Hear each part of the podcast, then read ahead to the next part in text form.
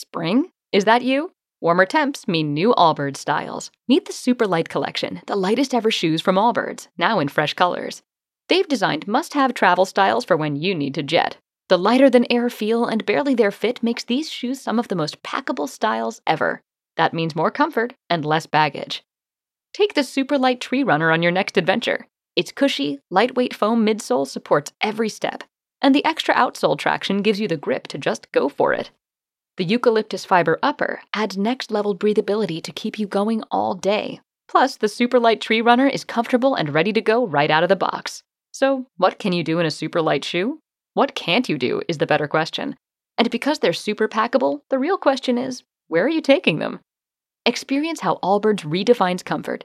Visit allbirds.com and use code SUPER24 for a free pair of socks with a purchase of $48 or more. That's A L L B I R D S dot com, code SUPER24.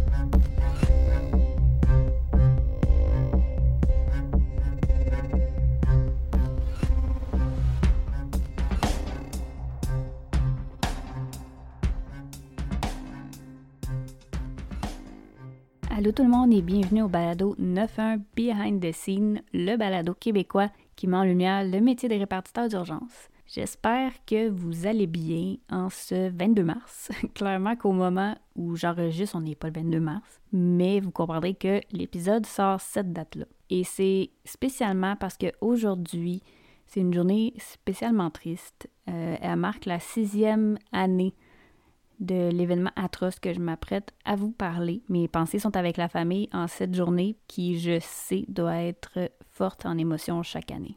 Petit rappel en début d'épisode, si ça vous intéresse de faire partie de la famille Patreon, vous pouvez contribuer dans trois différents tierces. Jusqu'à présent, j'ai publié des coulisses, des sondages, des vidéos, les épisodes d'avance, puis bientôt, il y aura un e-book disponible. J'en ai parlé sur mon Instagram, mais je garde la surprise la surprise, la surprise pour l'instant. Pour commencer, je dois dire que le sujet d'aujourd'hui en est un très difficile à parler puis à entendre. Puis je vous cacherai pas que j'ai même hésité à en parler parce que c'est un cas de chez nous, au Québec. Puis les cas du Québec sont sensibles. Surtout quand il y a une grosse histoire autour du travail des policiers qui sont intervenus. Je peux pas commenter sur leur travail parce que ben c'est des collègues, puis je, je peux pas, je suis pas policière, je peux pas parler pour eux, je sais pas c'est quoi. Aussi parce qu'il s'agit d'un cas de violence conjugale, puis j'ai toujours trouvé que c'était un sujet sensible. quand ça se passe chez nous, je veux faire preuve du plus grand respect possible envers les victimes puis les familles. Cette histoire est celle de Daphné Huard Boudreau.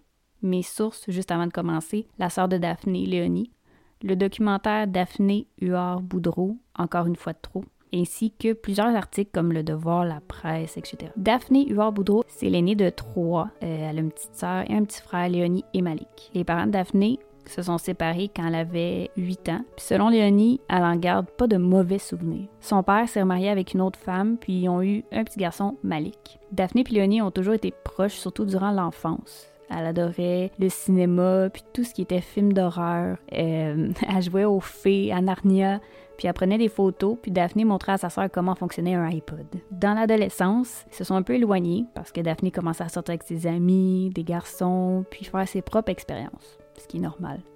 Mais elle restait toujours très protectrice envers sa petite sœur. Ça y arrivait d'aller voir dans sa chambre pour voir si elle cachait de l'alcool ou de la drogue parce qu'elle voulait s'assurer qu'elle aille dans le droit chemin. Elle chicanait aussi souvent pour du linge, le classique de sœur dans la même tranche d'âge. Moi, j'ai pas vécu, mais je voyais plusieurs de mes amis chicaner avec leur sœur pour ça.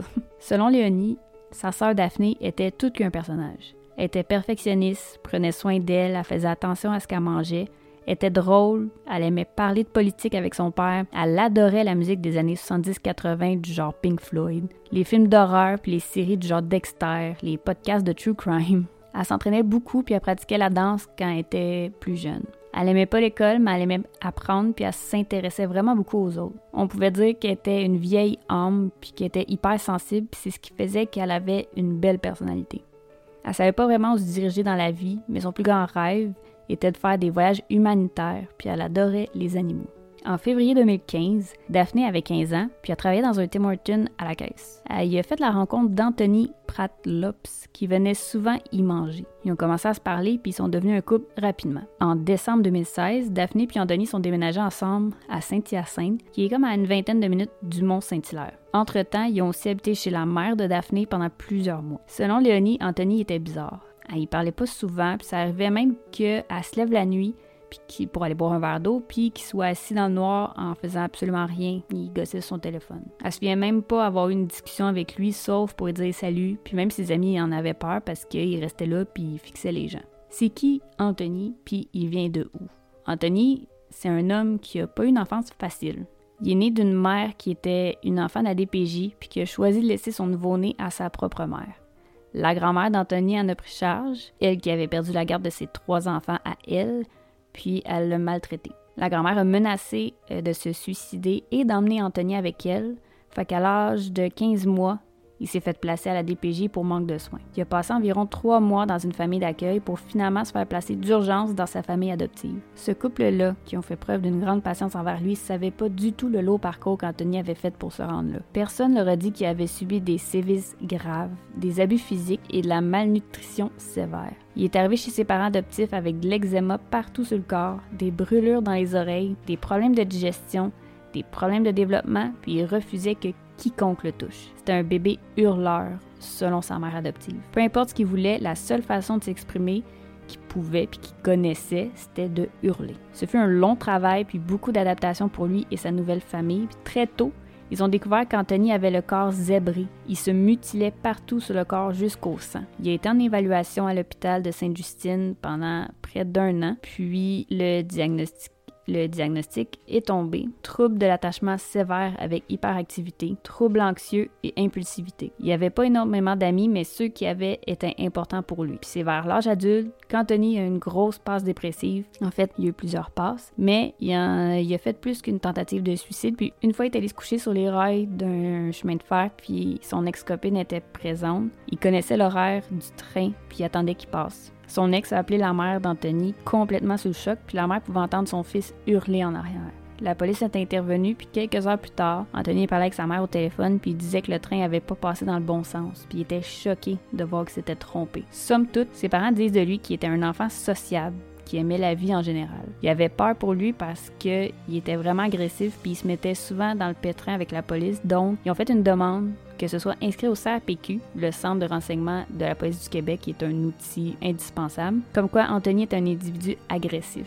Comme ça, les policiers allaient savoir, en enquêtant Anthony, de faire attention dans leur intervention. Pour en revenir avec la relation de Daphné puis Anthony, celle-ci était très tumultueuse, puis Daphné a décidé de mettre un terme le 17 mars 2017, peu de temps après être revenue d'un voyage mère-fille avec sa sœur et sa mère à Cuba. Elle a dit que c'était un épée, que la relation fonctionnait plus. Il aurait brisé plusieurs choses dans l'appartement alors que Daphné est allée avec ses parents puis des policiers de la Sûreté du Québec pour aller récupérer des effets personnels. Pendant ce temps-là, Anthony était dans un véhicule puis il roulait autour de l'appartement. Daphné voulait pas porter plainte ni rien parce qu'elle voulait pas lui faire de la peine. Anthony prenait pas très bien la fin de la relation. Il textait, il appelait Daphné sans cesse, puis il lui laissait aucun espace pour vivre sa séparation de son côté. Le 18 mars, soit le lendemain, Anthony avait plus de nouvelles depuis plus de 24 heures. Fait qu'il a texté la mère de Daphné. Je vais vous lire les deux petits textos. Anthony, salut, c'est Tony, j'essaie de trouver Daph. Pas chez son père, ni à 22 heures, ni à 1 heure du matin. Son sel est fermé depuis midi hier.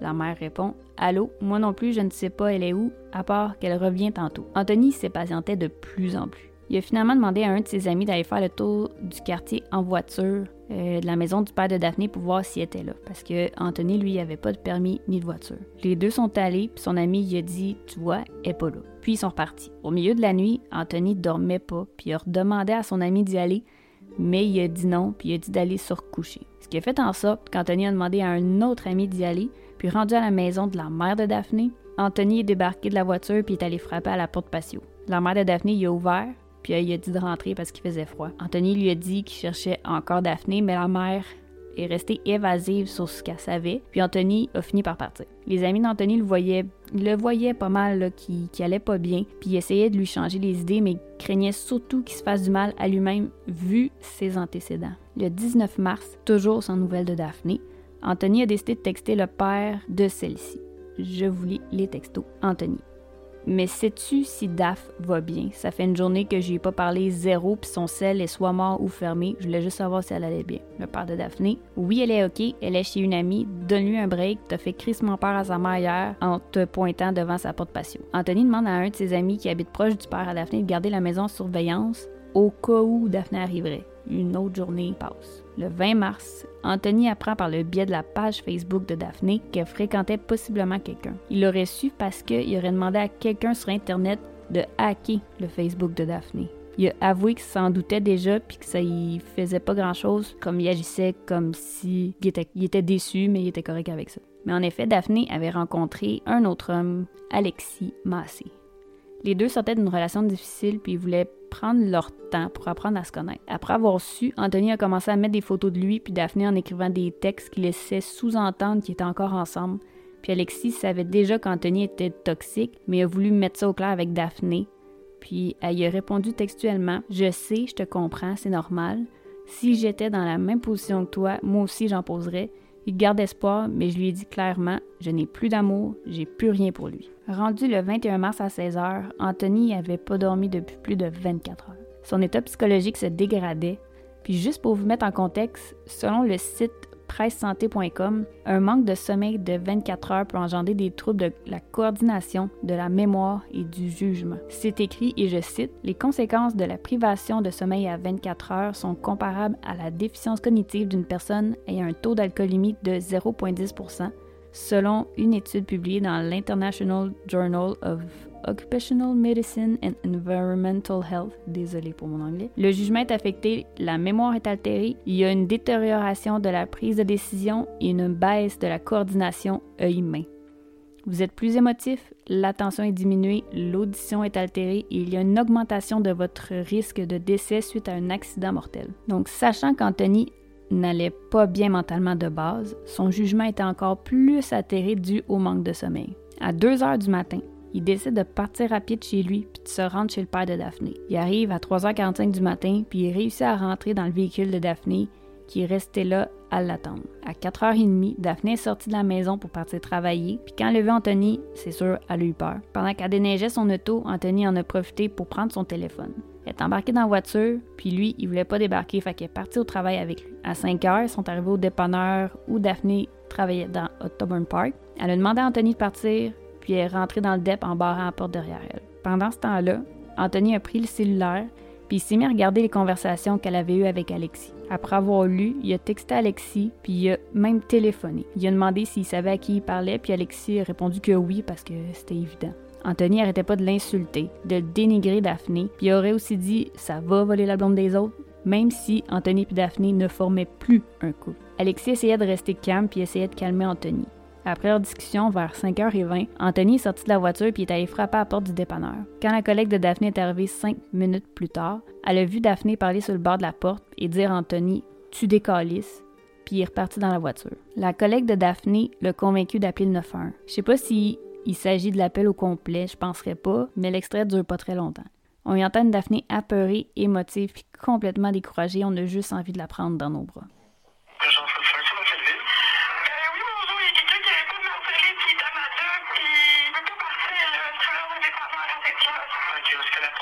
Oui, oui, il était juste de mon ex, il ne peut pas parler. Hein. Ah, tu l'as à l'extérieur? Oui, dans mon champ. Il m'a porté dans mon champ à 5h le matin, sinon, là, j'étais obligée de l'amener à ma job. Là, il m'a dit, ne peux pas partir. Ah, il était assis dans mon auto, là, je ne sais pas quoi faire. Je ne peux pas lancer de là, là, il est comme dans les deux que moi. Et c'est pas la première fois que je me dérange pas de même, là, puis là, je ah, suis. Donc là, laissé là-bas?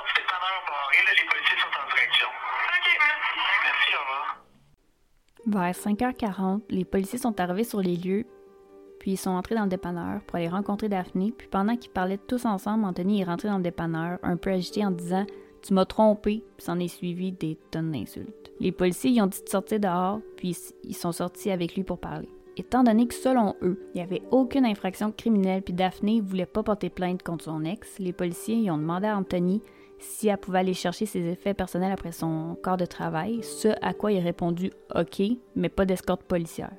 qui est un peu louche. Daphné a accepté, puis Anthony est parti en taxi et les policiers ont laissé une carte d'affaires avec un numéro. Après cet événement-là, Daphné est encore sous le choc et désemparée, puis elle aurait dit à sa collègue Va falloir qu'il me tue pour qu'il fasse quelque chose en parlant des policiers. Daphné a appelé son père pour lui dire ce qui venait de se passer, puis l'avertir qu'elle avait plus son téléphone avec elle. Il a donc décidé d'appeler Anthony lui-même, puis lui a dit de ne pas faire de conneries. Anthony a répondu qu'il jurait sur la tête de Daphné qu'il n'avait pas son cellulaire puis que de toute façon, il s'en allait faire ses bagages pour partir sur la côte nord chez ses parents. Peu de temps après, Anthony a posté deux vidéos sur sa page Facebook où il vide son sac. Les vidéos sont disponibles sur Internet, mais je vous en fais écouter quelques extraits pour que vous puissiez bien comprendre l'état dans lequel se trouvait Anthony. Puis là, je vous fais entendre ça. Euh, au début, j'avais hésité à les publier parce que je veux pas donner de la je, je veux pas y donner de l'importance à lui, mais c'est parce que c'est important de comprendre, comme je dis, l'état dans lequel il se trouvait, puis de penser qu'il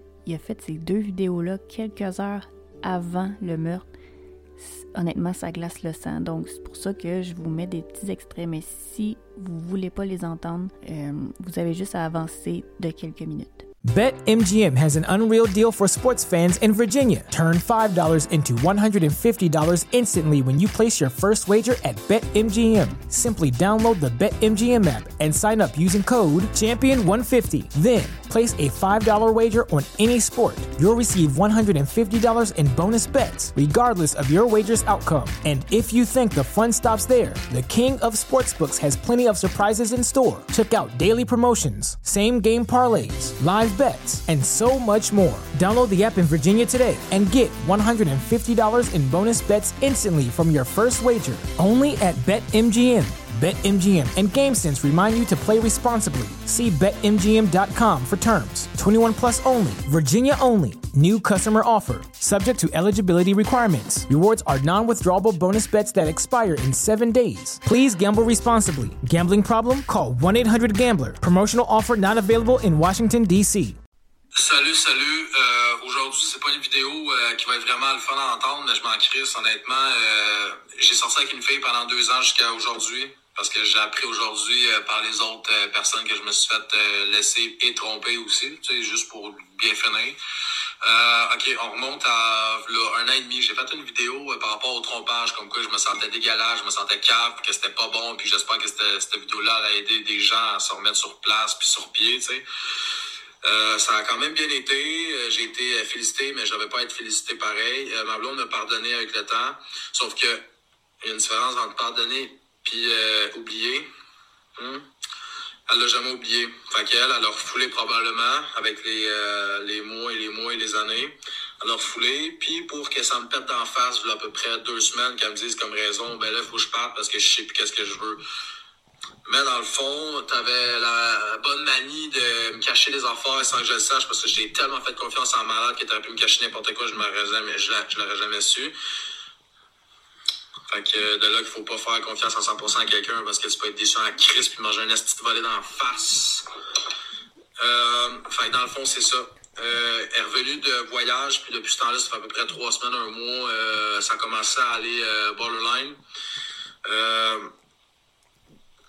Je la trouvais distante, je la trouvais froide, tu sais, plus d'intérêt vraiment, je t'aime, moi, tout, tu sais, je me tu sais, c'est- c'est pas, moi aussi, mon amour, les câlins, même les photos, genre, puis de sourire ces photos, des affaires de même, puis c'est, d'avoir été mis sur ma route pour me remettre sur le droit chemin, j'ai dit, t'as jamais pensé qu'il y a quelqu'un qui t'a mis sur ma route pour essayer qu'on soit heureux, ensemble, et qu'on fasse un bout de chemin? Elle pas répondu. Euh, cette nuit-là, j'avais demandé, en plus, vendredi, j'avais demandé, tu peux-tu passer à la maison coucher, tu sais, j'aimerais ça au moins te boire une dernière fois, tu sais, être collé avec toi une dernière fois, tu sais, parce que je l'aime, Calis. Ça a l'air à ça. Quand t'aimes quelqu'un, tu passes pour un esti de cave quand elle s'en mais c'est pas grave. Et genre qu'elle était partie à Granby. Puis finalement, j'ai appris qu'elle était partie à Saint-Césaire chez un gars. Zig, zig, zig, tagada, ah, comme ça. Fait que j'ai été assez déçu quand j'ai vu ça hier puis un matin dans les conversations. Euh, j'ai trouvé ça crissement ordinaire, puis j'ai même lu des conversations comme que tu baisses bien, des affaires de même. C'est assez froid, ça donne assez froid pareil dans le dos.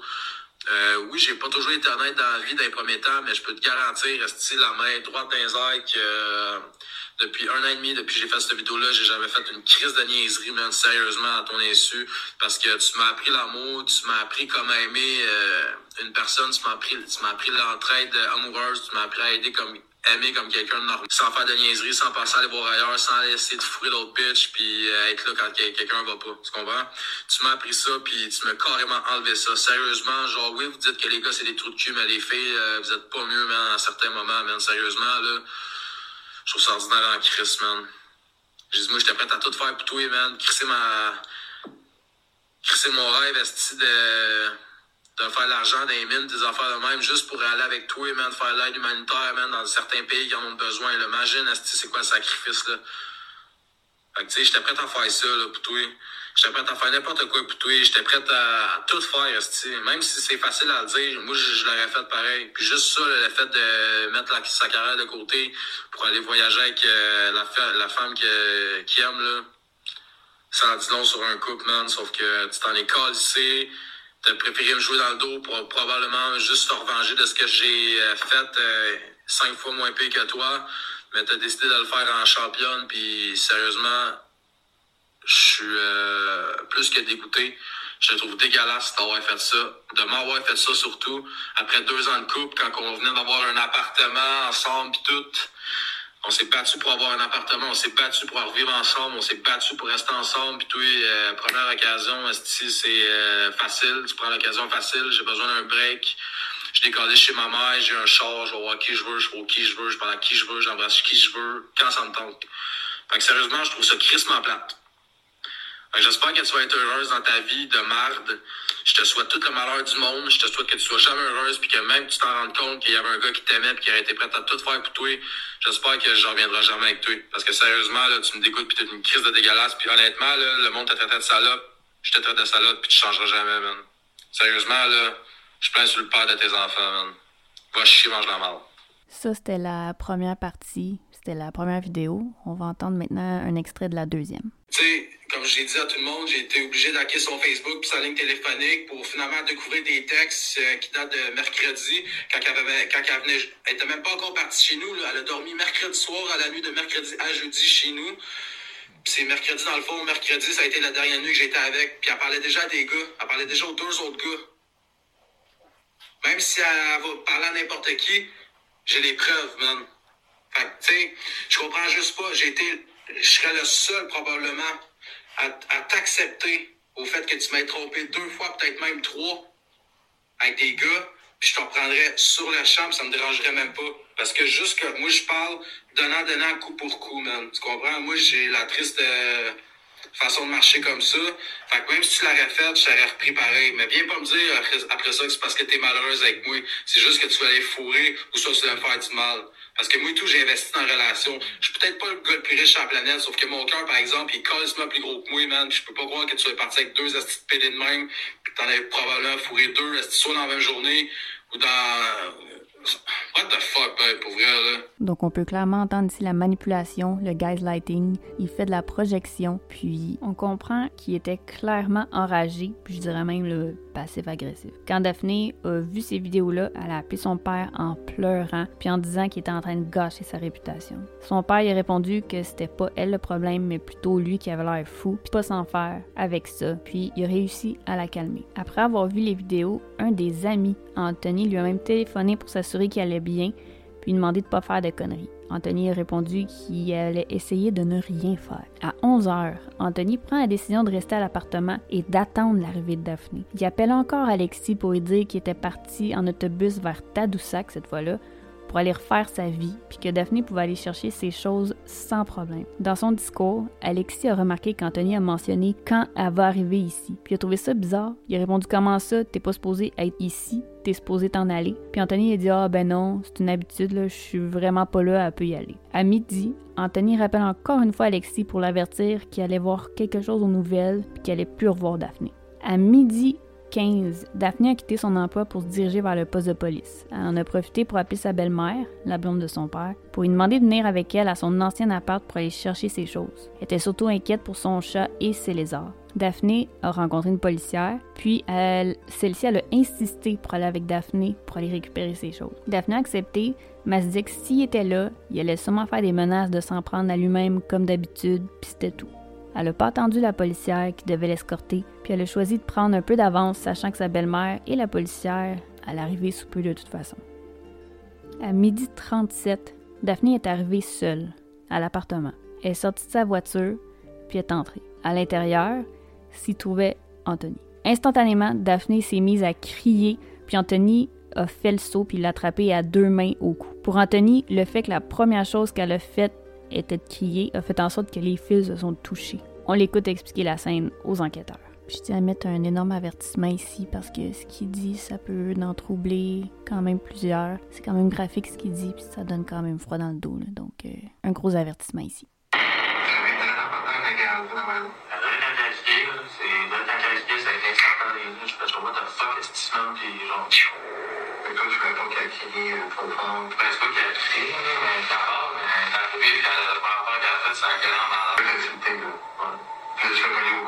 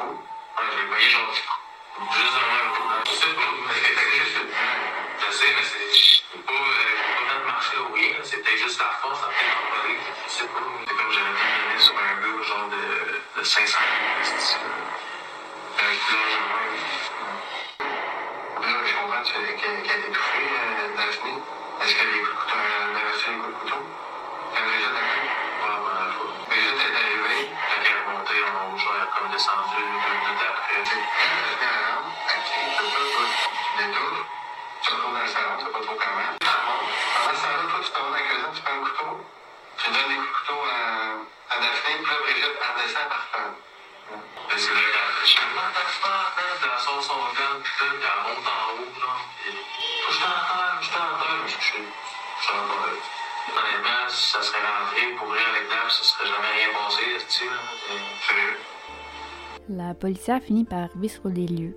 Elle descend les escaliers à l'arrière à l'extérieur et va cogner à la porte. Aucune réponse. Les rideaux sont fermés, donc elle décide de retourner à son véhicule de patrouille pour vérifier qu'elle est bel et bien à la bonne adresse. Pendant ce temps-là, Anthony a pris un couteau de cuisine et a poignardé Daphné à 15 reprises. Quand la policière a confirmé qu'elle était à la bonne adresse, elle est retournée sur ses pas pour aller encore frapper à la porte, mais aussitôt qu'elle est arrivée aux escaliers, elle a fait face à face avec Anthony, qui avait les mains remplies de sang, puis il a dit Arrête-moi. La policière lui demande si c'est ton sang, puis Anthony a répondu Non, c'est pas mon sang. La policière a forcé Anthony à se coucher par terre, puis elle a appelé du renfort. Quelques minutes plus tard, la belle-mère de Daphné est arrivée sur les lieux, puis il y avait plusieurs véhicules de police et une ambulance. Elle a appelé son conjoint pour lui dire de ne pas paniquer, mais de s'en venir au plus vite. Pendant qu'il était sur la route, la conjointe le rappelle, puis elle a dit qu'elle était inquiète parce qu'elle savait pas encore ce qui se passait, puis pendant qu'elle parlait avec le père de Daphné au téléphone, les policiers et les ambulanciers sont allés la voir pour lui annoncer le décès de Daphné. Elle s'est mise à crier puis à dire « Elle est morte ». Et le père de Daphné, au volant et sous le choc, a téléphoné la mère Daphné pour lui dire de se rendre d'urgence à l'appartement de leur fille, mais sans expliquer pourquoi. Quand la mère est arrivée, il y avait déjà deux ambulances, des banderoles et plusieurs voitures de police. Elle attendait que quelqu'un vienne lui dire que Daphné était blessée puis qu'elle devait aller à l'hôpital, mais quand elle a vu que l'ambulance partait sans sirène ni gyrophare, elle a compris que sa fille était décédée. Suite au drame, Anthony Pratt Lopes a été arrêté et accusé de meurtre au premier degré. À quelques jours de son procès au printemps 2019, Anthony a plaidé coupable du meurtre au second degré puis a reçu une sentence d'emprisonnement à vie avec possibilité de libération conditionnelle après 18 ans, donc pas avant 2035. Pour ce qui est des cinq policiers qui sont intervenus avec Anthony et Daphné la journée du 22 mars 2017, une enquête a été ouverte au BEI, le Bureau des enquêtes indépendantes, à savoir s'il y avait eu un manquement dans leurs interventions. Effectivement, la famille a reproché aux policiers d'avoir fait preuve de négligence et le père de Daphné a porté plainte à la déontologie policière. Selon lui, les policiers qui sont intervenus le matin même au dépanneur auraient dû prendre en considération les informations au CRPQ et évaluer que le risque de dangerosité était élevé. Il aurait dû mieux la protéger. Par contre, la plainte n'a pas été retenue puisque le commissaire à la déontologie policière a soulevé que les policiers n'ont perçu aucune infraction criminelle puis que Daphné n'avait jamais voulu porter plainte. On comprend la réaction des pères parce que pour eux, tout ça aurait pu être évité. Faut comprendre que le pouvoir des policiers est de plus en plus limité avec le changement de la loi puis la charte des droits et libertés. Puis je dis pas ça parce que je suis dans le domaine puis que je veux les défendre, mais je veux juste expliquer l'envers de la médaille celle que peu de gens savent.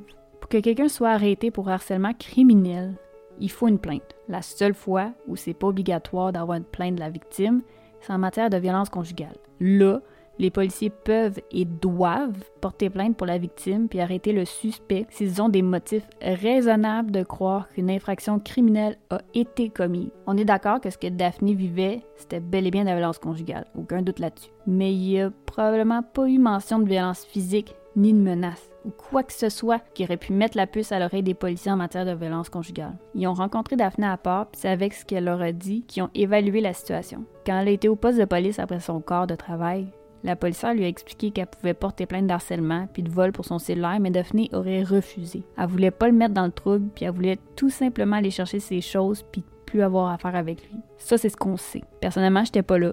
Vous non plus.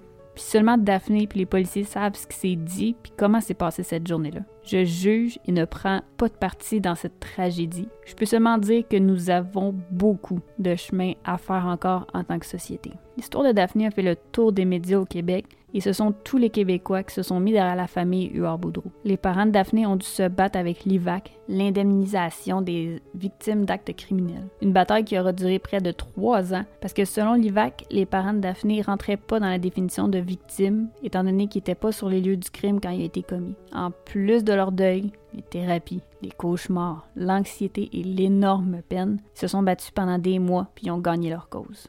J'aimerais ça vous parler un peu ce qui englobe la violence conjugale.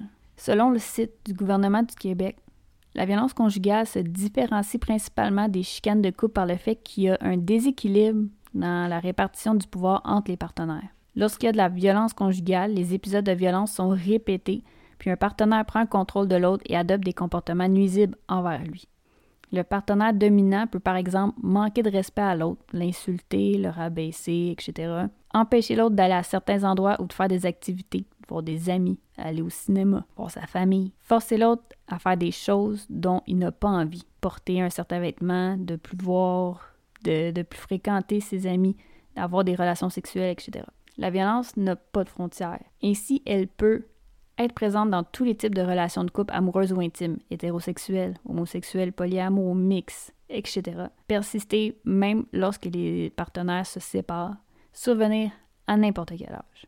Contrairement à ce que plusieurs pensent, il peut y avoir de la violence conjugale sans coup ni blessure physique. La violence conjugale comprend différentes formes de violence. Elle comprend la violence psychologique, verbale, économique, physique, sexuelle, puis elle peut même se, se manifester sous plus d'une forme à la fois. Bien qu'elle soit de plus en plus évoquée dans les médias, la violence conjugale demeure extrêmement difficile à voir. Même pour les victimes, la violence est difficile à cerner puisqu'elle s'installe en douce, de manière plutôt hypocrite et progresse tranquillement en intensité. L'agresseur utilise généralement plusieurs moyens différents pour maintenir son emprise sur la victime. Dans le cycle de la violence conjugale, il y a quatre phases, puis c'est de ça qu'on parle quand on dit que la victime et l'agresseur sont dans un cycle sans fin, comme une boucle à l'infini. Les quatre phases sont la tension, l'agression, la justification, la réconciliation. Je vais vous mettre les schémas du cycle de l'agresseur et du cycle de la victime sur les pages Instagram et Facebook du podcast pour ceux qui veulent voir les définitions puis avoir un visuel. Je suis pas une professionnelle en matière de violence conjugale, loin de là, donc je peux pas trop embarquer là-dedans.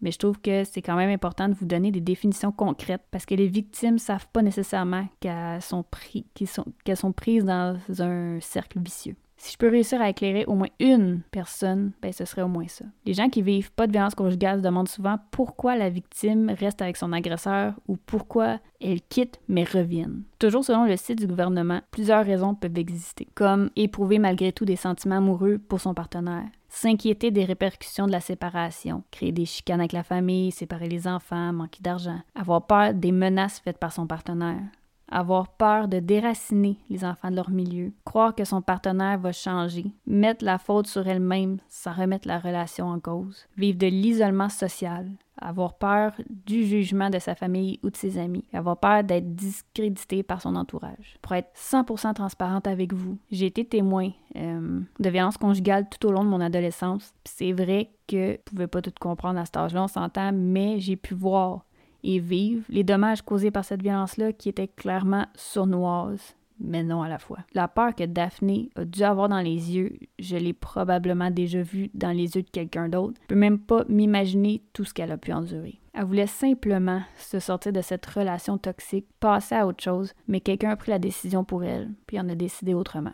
Si vous ou une personne de votre entourage semble vivre de la violence conjugale, n'hésitez pas à aller chercher de l'aide. Et je pèse mes mots. Que ce soit en parlant avec quelqu'un que vous connaissez, un professionnel ou n'importe qui en qui vous avez confiance. Je l'ai déjà mentionné dans un épisode précédent, puis je vous le redis encore. Il existe aussi le service 24-7 de SOS violence conjugale que vous pouvez appeler au 1-800-363.